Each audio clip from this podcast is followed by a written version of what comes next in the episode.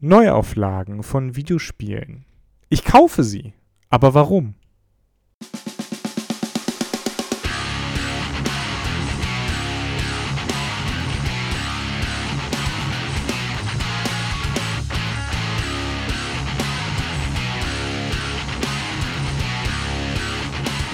Und damit herzlich willkommen zu einer neuen Folge von Mehrspieler bei Daran geht die Welt zugrunde und oder Robots and Dragons. Und die Antwort ist ja.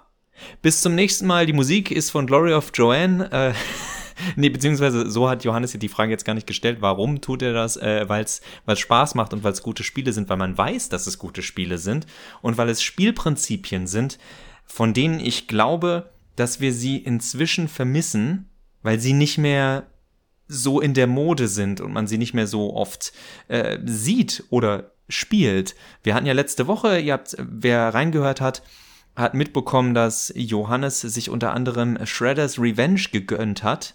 Moment, Teenage ja. Mutant Ninja Turtles Shredder's Revenge. Ja, und damit ist die Folge jetzt zwei Minuten länger, so lang ist der Titel, deswegen habe ich es abgekürzt. Aber ja, ähm, genau dieses Spiel. Und das ist ein so Streets of Rage-artiger, altmodischer 2D von links nach rechts äh, Level-Scrolling Brawler, mit dem man kurzweiligen Spaß haben kann, wo eine Session dann vielleicht so, keine Ahnung, zwei, drei Stunden dauert oder vielleicht auch ein bisschen mehr. Ich habe jetzt die genauen Zeiten nicht im Kopf, aber das ist ein Spiel, das findet man heute eben nicht mehr einfach mal so. Klar, von irgendeinem Indie-Developer, aber äh, wie, wie ihr wisst, äh, covern wir ja auch regelmäßig das, was die meisten Leute nun mal so mitbekommen und woran sie denken, wenn sie an Videospiele denken. Und da haben wir gefühlt äh, zwei Dutzend Folgen über Open World aufgenommen in den letzten zehn, gefühlt, zehn, nee, äh, wirklich zehn Jahren in, in den letzten zehn Jahren, ja. Also noch, noch nicht ganz zehn Jahre, es werden im äh, August zehn Jahre, aber ja.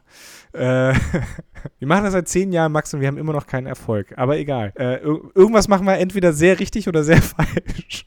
Ich, äh, warum nicht beides gleichzeitig? Also, äh, wie, du, wie du schon richtig gesagt hast, es ist, äh, wir haben sehr viel über Open World geredet, weil es, glaube ich, das Genre ist, das so die letzten 15 Jahre. Jahre. die letzten 10 Jahre, aber auch, ich würde sagen, wirklich tatsächlich die letzten 15 Jahre. Also es hat ja schon vorher angefangen, der, der Videospiele-Welt, der Videospielindustrie dominiert haben. Und äh, die Neuauflagen, das ist auch nicht erst ein Trend seit zwei Jahren oder sowas, den gibt es schon, gibt's schon was länger.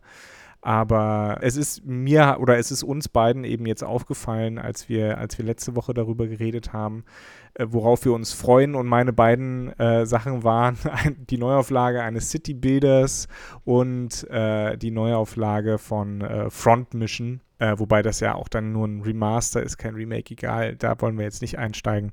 Aber äh, das hat uns zur Frage geführt, warum eigentlich? Also, was macht diese, diese Art und Weise, Spiele neu aufzulegen oder neu abzumischen, sozusagen, wenn man ein, ein Analog aus der, aus der Musikindustrie haben möchte. Äh, was, was ist da der Reiz? Vor allen Dingen jetzt für uns Spieler. Wir brauchen gar nicht so ein bisschen auf die Industriesache zu gucken, weil da ist es, da geht es um Geld, das ist ganz klar, das verkauft sich, das ist Nostalgie. Aber was macht, wa warum finden wir SpielerInnen das interessant? Und da hat Max auf jeden Fall schon einen guten, äh, einen guten, Hin einen guten Hinweis geliefert. Es gibt dieses Genre Beat'em Up, Side-Scrolling, Beat'em Up, Brawler, je nachdem, wie man es jetzt nennen will das gibt es halt einfach so in der Form nicht mehr. Also es, es, gibt, es gibt das schon in gewisser Weise von ein, zwei Nischenherstellern und die haben dann unter anderem auch an Streets of Rage 4 gearbeitet, aber ähm, das gibt es so nicht mehr im, auch nur im Double-A-Bereich, wenn man so will, also mit ein bisschen mehr Budget. Und ich glaube, das könnte man heute so auch gar nicht mehr umsetzen, ohne das Genre in seiner Einfachheit, in seiner niedrigen Komplexität relativ schnell zu verlassen. Ich denke da auch, dass also die, die, das Medium oder die Branche Videospiele ist auch weiterhin immer noch sehr, sehr trendgetrieben. Wo, wo das Kino vor ein paar Jahren zum dritten Mal oder so versucht hat, 3D reinzuprügeln und wir alle wussten, wie das endet. Wir alle haben gesehen, wie das geendet ist. Avatar 2 soll tatsächlich kommen. Ich weiß, ich weiß. Hat ja nur 20 Jahre gedauert. Jetzt nicht ähm, nur Avatar 2, sondern äh, Avatar 2 bis 5, glaube ich. Ja. Und das ist völlig bescheuert. Gerade der in Anführungszeichen der Westen ist da so ein, so ein gutes Beispiel für, dass sich sehr früh Spiele warum auch Open World größer geworden ist, äh, Spiele müssen actionlastig sein. Also die ganze Get Good äh, Gamerschaft, mit dem ihr müsst einfach nur gut genug werden in Videospielen, bezieht sich fast immer auf Reflextests. Niemand, niemand redet in einem klassischen RPG, also einem Dragon Quest oder einem Final Fantasy IX davon, dass man gut werden muss. Komischerweise muss man da grinden, sagen viele wo ich mich hinstellen sagen würde, äh, wo ich mich hinstellen könnte und sage, ähm, no, get good. Es ist ganz einfach. Ihr müsst nun tatsächlich mal die Abilities äh, benutzen, die in dem Spiel da sind. Also es ist alles da, genau wie eben in einem Dark Souls oder einem Devil May Cry. Aber äh, ja, ähm, die Spiele mussten sich immer weiter verändern, Spiele wollen sich immer weiter verändern. Und wie du schon sagst, also gerade, dass es Spiele wie Persona und äh, Dragon Quest überhaupt noch gibt, funktioniert nur, weil die japanische Spielekultur ein bisschen altmodischer tickt und solche Spiele sich tatsächlich auch noch im Mainstream verkaufen. So eine Reihe wie Dragon Quest hat sich ja in Amerika schlichtweg nicht verkauft, was auch damit zu tun hatte, dass die Kritik immer war, ja, das ist halt so ein richtig altbackenes JRPG mit der Charakter ist dran, dann ist der Charakter dran, dann ist der Gegner dran, dann ist euer dritter Charakter dran. Und die Leute waren gelangweilt davon, weil sie es schon kennen. Aber eben genau bei diesen ganzen Remastern basiert der Erfolg ja genau darauf, dass uns Spiele gegeben werden, bei denen wir sagen, ich weiß genau, wie dieses Spiel funktioniert und ich habe Bock auf diese Art von Gameplay. Das Ganze, wenn wir als zweites Beispiel noch nehmen, Front Mission Remaster. Ich weiß nicht, ich weiß nicht viel über dieses Spiel. Ich weiß nur, dass es erscheinen wird und dass ich es mir angucken werde und wahrscheinlich auch kaufen werde. Äh, weil, wie, wie ich schon beim letzten Mal gesagt habe, Front Mission ist ein für mich sehr, sehr toller Titel, der aber leider sehr untergegangen ist und heute auch nur mit dem Springen durch ein paar mehrere Reifen äh, wirklich gut spielbar ist. Ich habe nur Front Mission 3 angespielt. Es hat mich nicht ganz so gepackt und es ist auch ein bisschen grafisch überladen, weswegen es unglaublich langsam ist. Ich, ich glaube auch, also ich glaube, ich, ich hatte auch irgendwann mal Front Mission 2 oder 3 mal über einen PlayStation-Emulator laufen und dachte mir auch so, nee, nee, nee, nee. Ich glaube, ich glaube, das lag aber auch daran, dass direkt in der, in so einer der ersten Szenen konnte man abstimmen, welches Mädchen äh, welche der Kollegin hotter ist, Kollegin 1 oder Kollegin 2 und das hat mich schon völlig aus der Bahn geworfen. Wer ist deine Waifu, Johannes? Ja, genau die Frage war das. Jedenfalls äh, Front Mission, der, der erste Teil, ist ein viel zu, für, für einen Super Nintendo-Titel eigentlich viel zu komplexer Titel, weil man diese, diese Macs hat, man hat die PilotInnen und dann deren, deren Macs muss man dann jeweils äh, upgraden und spezialisieren und so weiter. Das ist die haben sechs Schadenszonen Titel. oder so. Also es ist nicht einfach, ihr greift den Gegner an, sondern es sind, es, die, die, die Kämpfe dauern irgendwie gefühlt 20 Minuten, selbst gegen sehr einfache Gegner, weil es alles so lange dauert und äh, Square, Square? War es damals Square oder war es? Es war Squaresoft, ja. Es war Squaresoft, weil Squaresoft ja schon immer versucht hat, die Konsolen so zu pushen, wie geht nicht mehr, was heißt, dass ihr die Frames wirklich zählen könnt. Also bei Front Mission 3 ist es so, für Front Mission 1 kann ich jetzt nicht. Der Front Mission 1 hatte halt noch ganz normale Bitmap-Grafik, also das ging, das ging auf jeden Fall noch. Äh, aber ja, es, es, es zieht sich so ein bisschen, auch, auch im ersten Teil. Und den könnte man heutzutage beispielsweise nicht mehr machen, weil er eben zu komplex ist für das Thema, was er berührt. Äh, ohne dass eine, eine große Marke dahinter steht. Und deswegen glaube ich, das ist was, was auch zu diesem Remaster führt. Und ich glaube, dass das Kampfsystem so überhaupt nicht genutzt werden würde, weil heute wollen die Leute, wenn sie so einen Mac sehen, sagen, ich will das Ding steuern. Ich glaube, da gibt's viel zu viele Spieler, die sagen, das ist mir viel zu doof, dass das hier so, okay, ich wähle, dass ich den rechten Arm von dem gegnerischen Roboter angreife. Und dann ist der dran mit Aussuchen. Also, wo wir wieder bei dem Thema sind, es gibt gerade in der, in der breiten Games-Welt immer weniger Geduld, möchte ich sagen, bei den Spielern und ähm, weniger, das ist gar nicht so negativ gemeint, wie es vielleicht klingt, es gibt immer weniger Vorstellungskraft. Was daran liegt, weil das Spiele immer besser aussehen. Früher haben wir uns sehr viel vorstellen müssen, wie episch dieser Kampf jetzt aussieht. Heute wissen die meisten großen Studios, nein, wir können das tatsächlich so aussehen lassen. das, das war so die Zeit, äh, die späte PlayStation 2, die frühe PlayStation 3 Zeit mit, wow, guck dir diese Cutscenes an. Bis Spieler gesagt haben, das ist ja ätzend, dass das nur in der Cutscene so gut aussieht. Woraufhin die Studios gesagt haben, okay, wir versuchen, dass es auch äh, für den Spieler so aussieht. Und wenn ihr euch jetzt mal Videospiel-Cutscenes anseht, die sind alle weniger geschnitten wie die zwölf Geschworenen, sondern mehr wie ein MTV-Musikvideo aus den 90ern. Das heißt, äh, lauter schnelle Schnitte, alles schnell, schnell, schnell. Und das geht dann natürlich alles Richtung Action, Action, Action, Action, die gleichzeitig möglichst cineastisch dargestellt wird. Und da ist nicht mehr viel Platz für viele verschiedene Spielgenres. Ja, vor allen Dingen, was die, also nur kurz um die Zwischensequenzen äh, zu thematisieren. Zwischensequenzen gibt es heutzutage eigentlich nur noch in Spielgrafik. Also wir hatten früher diese vorgerenderten Zwischensequenzen und heute ist das, was wir Spielgrafik haben, gleich auch die Grafik in den Zwischensequenzen. Und das ist äh, ein ziemlich großer Fortschritt. Könnte man natürlich Immersiv. drüber streiten. Immersiv ist es auf jeden Fall, ja. Nein, aber worum es mir auch so ein bisschen ging, ähm, bei dem Thema Komplexität, das hast du ja auch so ein bisschen angestrichen, äh, es muss ein bisschen mehr Action sein ich, ich glaube, wenn man sich heute vornimmt, so einen Titel, äh, einen, einen größeren Titel äh, zu machen, wir wissen ja, ne, je größer die Firma ist, desto mehr Geld will sie und wenn sie groß genug sind, ist, will sie einfach alles Geld haben. Und Squaresoft beispielsweise oder Square Enix ist mittlerweile groß genug, ist ja groß einer der Player. Die würden dann nicht mehr sagen, ja, wir machen so ein in Anführungsstrichen kleines Spiel, das ein bisschen komplexer ist, sondern die sagen gleich, wir ballern da jetzt 30 Millionen US-Dollar rein an Entwicklungskosten. Das muss dann natürlich eine bestimmte, bestimmtes Marktsegment abdecken. Und dieses Marktsegment muss dann groß genug sein. Das heißt, was machen wir? Wir machen es nicht groß komplex, sondern wir machen es halt actionlastig eher. Ne? Ich meine, Squaresoft ist vielleicht noch nicht mal das beste Beispiel dafür, weil ähm, die ja auch ein, zwei überraschende Nischentitel nochmal raushauen, aber äh, ist dann Stoff für eine andere Folge, würde ich sagen. Aber das ist auch der Grund, warum wir diese, diese Neuauflagen in gewisser Weise vielleicht brauchen, weil sie uns nochmal in Verbindung setzen zu, zu Genres, zu Arten und Weisen, Videospiele zu spielen, die wir fast schon, ja, eigentlich in, in, in die Archive der Videospielkultur gepackt haben. Das ist tatsächlich, ich habe im Vorgespräch mit Johannes gesagt, dass ich in naher Zukunft gerne auch mal eine Folge über Square Enix machen wollen würde, da die ja gerade äh, von Geschäftsebene sehr kontrovers gesehen werden und auch auf Spieleebene, wenn man an den äh, immer en vogue seienden Hate auf sowas wie Kingdom Hearts äh, guckt auf diversen Social Media, aber gleichzeitig eben auch ein Studio hat, das eine seiner größten Entwickler, der im Grunde nur noch Supervisor bei den meisten, also das ist der Typ, zu dem man hingeht und fragt, wie würdest du es machen?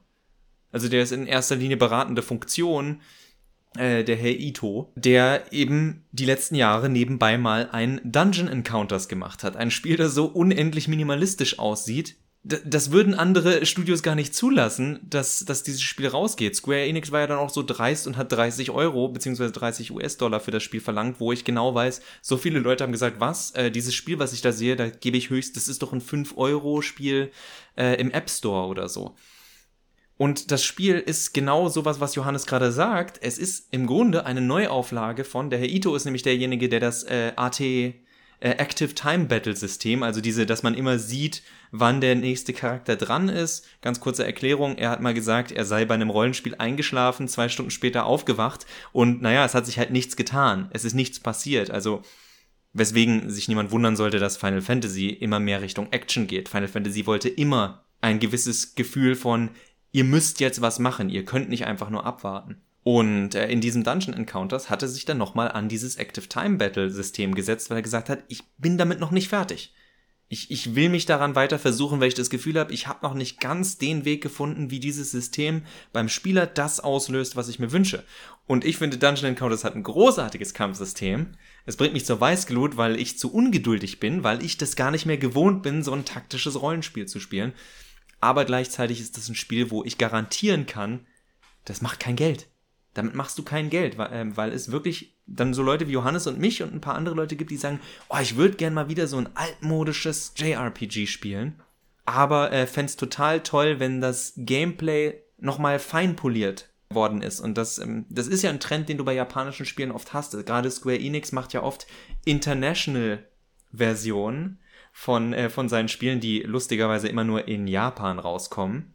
Was im Grunde äh, das Spiel ist, ähm, Jüngere unter euch, die Dragon Quest 11 gespielt haben, es kam ja dann nochmal Dragon Quest 11 S The Definitive Edition raus, was im Grunde ein Spiel ist, das lauter Updates hat.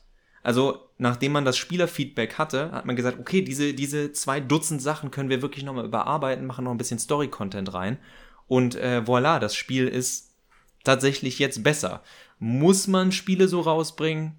Oder beziehungsweise nochmal neues Geld dafür verlangen? Kann man, kann man drüber reden? Aber äh, wer mich kennt, weiß ja, deswegen mag ich ja Sequels. Also ich mag nicht Franchises, aber ich mag Sequels, wenn das Sequel heißt, wir nehmen, was in Teil 1 äh, funktioniert hat, bauen darauf auf, aber lernen aus den Fehlern, die wir in Teil 1 gemacht haben. Weil fast immer findet man in den noch so großartigsten ersten Spielen eine Sache, wo man hinterher sagt, warum haben sie das gemacht? Wer, wer hat das durchgewunken? Und beim zweiten Spiel ist es dann weg und plötzlich flutscht es einfach viel besser, auch wenn dieser Neuigkeitsfaktor halt weg ist.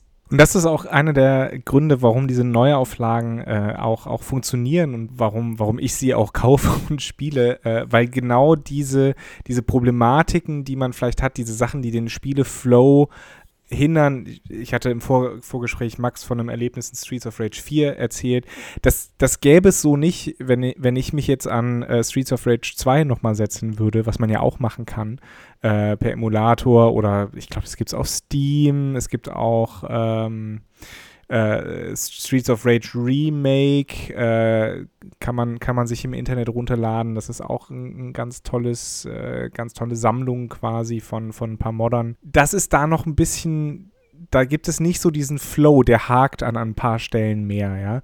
Äh, und bei Streets of Rage 4, genau wie bei Turtles in, äh, Turtles in Time, wollte ich gerade sagen, ja, bei Teenage Mutant Ninja Turtles, Shredder's Revenge, da, das flutscht auch hervorragend, ja. Also man, man prügelt sich durch die Level äh, und fragt sich nach 10 Minuten, ah, ist schon vorbei, cool. Das Level, nicht das Spiel. Und das, dafür braucht es erst im Grunde genommen diese Erfahrung aus 30, 40, 50 Jahren Videospielindustrie, um sich nochmal an diese alten Titel zu setzen und eben zu sagen, wie machen wir das Ganze angemessen aktuell, aber immer noch so, dass man das Gefühl hat, äh, ein Spiel von vor, ich glaube, 20, 25, ja, 30 Jahren, 30 Jahren zu spielen. Und als letzter Hinweis noch, und das ist halt auch das, was ich mich frage, was, was werden wir dann als Änderung in Front Mission äh, Repixel Master äh, sehen, was, was wird es vielleicht für Änderungen geben. Da muss man halt immer tatsächlich immer gucken. Also ich hatte auch ActRacer Renaissance, Renaissance gespielt, also diese Neuauflage von ActRacer, wo ich dann sage, ah, ein paar Sachen haben die dazugefügt, das hätte es echt nicht gebraucht, echt nicht gebraucht. Ich äh, finde diesen Satz immer gut, der in vielen, tatsächlich, also in, zumindest in, wie ich finde, guten äh, Remaster-Reviews von Spielen äh, äh, gesagt wird. Ich habe ihn zumindest schon mehrere Male gehört. Und zwar, wenn es heißt, das Remaster gibt euch das Gefühl, dass das Spiel so ist, wie ihr es damals wahrgenommen habt. Also, dass es sich jetzt eben nicht so alt anfühlt. Also, man weiß zwar, okay, das ist ein Titel mit Mechaniken von vor 20 Jahren, aber ich habe nicht das Gefühl, dass es Probleme hat wie ein Spiel von vor 20 Jahren, sondern so wie ich damals fand, dass es State of the Art, finde ich jetzt, dass es State of the Art ist, nur eben eine Game Mechanik oftmals, die so heute nicht mehr benutzt wird. Also um da nochmal dieses, äh, um da nochmal dieses Beispiel Dungeon Encounters zu bringen. Auch wenn es niemand gespielt hat, weiß ich ja, dass ganz viele Leute Final Fantasy gespielt haben. Und die Lösung auf viele Probleme äh, für Leute, die das Active Time Battle äh, nicht mögen, also diese irgendwann ist meine Leiste voll und dann darf ich eine Aktion durchführen. Die Lösung in Dungeon Encounters in meinen Augen ist, du siehst die Active Time Battle Leiste deiner Gegner. Du siehst äh, die Leiste und du siehst die Stats. Also sprich, du siehst den Speed Stat. Der Speed Stat sagt, wie schnell geht die Leiste voll, ohne dass da ein Counter abläuft. Das heißt, es ist ein bisschen Intuition von wegen, okay, seine Leiste ist schon so zwei, drei Zentimeter weiter, meine fängt gerade erst an, aber ich habe einen Speedwert von 70, er hat einen Speedwert von 50. Das heißt, ihr lernt einzuschätzen, und damit bleibt diese Intuition, die du bei Action-Gameplay ja auch irgendwie hast, wann du äh, welchen Gegner angreifen solltest oder ob eine Statusveränderung jetzt besser ist als ein Magieangriff. Sprich, es entsteht eben eine Dynamik, die viele Leute nicht gesehen haben bei diversen Final Fantasy Titeln. Und äh, das, das finde ich wunderbar, wenn du siehst, da ist ganz viel in diesen vielen alten Mechaniken drin. Also es geht nicht darum zu sagen, äh, dass man, dass man etwas komplett ummodeln muss, sprich wie beim Final Fantasy VII Remake, das sicher, das ist ein komplett anderes Spiel als Final Fantasy VII. Nicht nur inhaltlich, sondern eben auch, was das Gameplay angeht. Aber dass man durch solche Neuauflagen oder Remaster, die dann so leicht überarbeitet sind, durchaus sieht, das hat da schon drin gesteckt. Es hat halt nur wirklich dieses Feintuning gebraucht. Und ich denke, das war eine Sache, die uns gerade so als diese Remaster-Welle äh, gekommen ist, auch so vor zehn Jahren, glaube ich. Und man auch sagen muss, viele Remaster waren nichts anderes, als wir haben die Texturen verbessert. Dass uns das damals so angeödet hat und dass auch wir eine, ein Jahrzehnt knapp gebraucht haben, um zu merken, was eigentlich möglich ist mit so eine, mit einem relativ simplen, simpel aussehenden Remaster, was davon lebt, äh, wovon zum Beispiel ja so Kampfspiele wie äh, Street Fighter und Co. leben, und zwar, dass die Charaktere dauernd gener äh, genervt werden müssen, weil man halt erst weiß, nachdem die Spieler gespielt haben, welche, was sind die Exploits, also welche, welche Moves sind viel zu stark, was wird viel zu oft genutzt, also dass die ganze, ähm, du, du hast irgendwie 80 verschiedene Attacken und hast dir so viel Mühe gegeben, dass es so viele verschiedene Techniken deiner Max gibt bei Front Mission und am Ende findest du raus, nee, alle benutzen immer den Raketenangriff, weil der einfach viel besser ist. Immer. Ähm, ein schönes Beispiel. Ähm, ist er auch in der Tat. Man hat ihn nur nicht so oft. Ein schönes, schönes Beispiel aus einem modernen Spiel. Ähm, Walde, der äh, ja für unser äh, Logo verantwortlich ist und äh, ganz am Anfang auch bei ein paar Folgen dabei war, hat mit mir über Ghost of Tsushima gesprochen und gesagt, das ist total schön, dass die sich überlegt haben, dass es verschiedene Techniken gegen verschiedene Gegner gibt, aber eine Technik ist so gut, die kann keiner blocken. Das, es, es, lohnt sich nicht zu wechseln, benutz einfach diese eine Technik, Wassertechnik oder so, ich bin mir nicht mehr ganz sicher, und damit machst du jeden Gegner platt. Und das ist dann halt genau das, und da kann das Spiel dann zurückgehen und sagen, uh, müssen wir nochmal fixen statt nur einem kleinen Fix, wenn das ein Spiel ist wie Shredder's Revenge oder so, oder sagen wir mal Turtles in Time, auch wenn das ein super Beispiel ist für, wie macht man alles falsch beim Remake. Ähm, das ist halt möglich. Und äh, wir sagen nicht, dass es bei jedem Remaster so ist, aber jedes Remaster hat zumindest das Potenzial. Und wenn Johannes oder ich dann sehen, was an dem Spiel geändert wird, dann kann das halt wirklich dazu führen, dass man sagt, hm, ich bin tatsächlich mehr gehypt über dieses 13 Jahre alte Spiel als äh, über das kommende äh, Final Fantasy VII Rebirth. Äh, Final Fantasy VII Remake Integrate Rebirth Death by Marco 327. 420. Oder 369. Ja. Hauptsache, es muss irgendwie lustig sein. 10, nee, äh, 1080. Ähm, was, was ich noch loswerden will, bevor wir, bevor wir jetzt zum Schluss kommen, bitte wir, wir schmeißen hier natürlich so ein bisschen mit Begrifflichkeiten durcheinander, ne? Remake, äh, Remaster, Enhanced Edition, Definitive Edition. All, all sowas. Und die beiden Spiele, über die wir reden, nämlich Turtles in Teenage Mutant Ninja Turtles, Shredder's Revenge, Streets of Rage 4, sind ja an und für sich gar keine Remakes oder Remasters, sondern das sind ja eigentlich wirklich Fortsetzungen von diesen Spielen. Ne? Aber, aber ich man, man kann sie so ein bisschen da drin machen, weil sie natürlich wissen, in welcher Tradition sie stehen. Und äh, es ist ja auch bei Streets of Rage 4 so, dass du ja die tatsächlich die verpixelten Charaktere aus äh, 1 und 2 äh, und 3 spielen kannst. Also es ist da ist die Trendschärfe nicht ganz so da, deswegen haben wir, haben wir das jetzt auch nicht so wissenschaftlich gesehen. Deswegen auch mein Beispiel vorhin, das ich kurz eingeworfen habe mit sowas wie Persona, also in diesem Fall Persona 5 und Dragon Quest 11. Das sind neue Spiele, aber die spielen sich nahezu haargenau wie ihre Vorgänger. Da hat sich die Grafik verändert, es gibt ein paar andere Fähigkeiten, es wurden vielleicht einige Features aus alten Spielen weggenommen und einige neue eingeführt, aber im Grunde sind das Spiele, die im Kern nahezu identisch sind. Wenn ihr ein neues Dragon Quest kauft, also zumindest Teile 1 bis 11, dann wisst ihr, worauf ihr euch einlasst. Das ist nicht wie wenn jemand jetzt Final Fantasy 7 spielt und als nächstes Final Fantasy 13 spielt. Das ist nicht das gleiche Spiel. Oder noch weiter Final Fantasy 15, wo plötzlich ja es gar nicht mehr dieses Active Time Battle gibt, sondern mit Echtzeit. Das sind Unterschiede, die findet ihr bei sowas wie Shredder's Revenge dann eben nicht im Vergleich zu Vorgängern. Das, das meinen wir und das passt dann eben auch zu dieser wir basieren unser Spiel auf einer wirklich alten Formel und versuchen die weiterzuführen oder nochmal zu finden, was diese Formel ausgemacht hat, statt zu sagen, das ist unser neues heißes Ding. Also sprich, die meisten Ubisoft-Games. Ja, man darf auch nicht vergessen, ne, äh, das sind äh, zum Teil dann Fortsetzungen von Titeln, die 30 Jahre alt sind. Also ich glaube, Turtles in Time kam so irgendwie 92, 93 raus. Streets of Rage 2, glaube ich, ist 92. Also, also da muss man schon sagen, das sind halt nicht einfach nur in Anführungsstrichen Fortsetzungen, sondern das sind schon auf jeden Fall Programme, die oder Spiele, die geschrieben wurden, ganz klar äh, mit einer Anbindung an, an, an diese Titel und die auch zwar vielleicht natürlich auch eine, eine, Weiterentwicklung darstellen wollten, aber vor allen Dingen auch bewahren wollten, wie das Spielgefühl von damals ist. Was ja dein, was ja dein größtes Lob für Streets of, äh, Streets of Rage 4 äh, ist.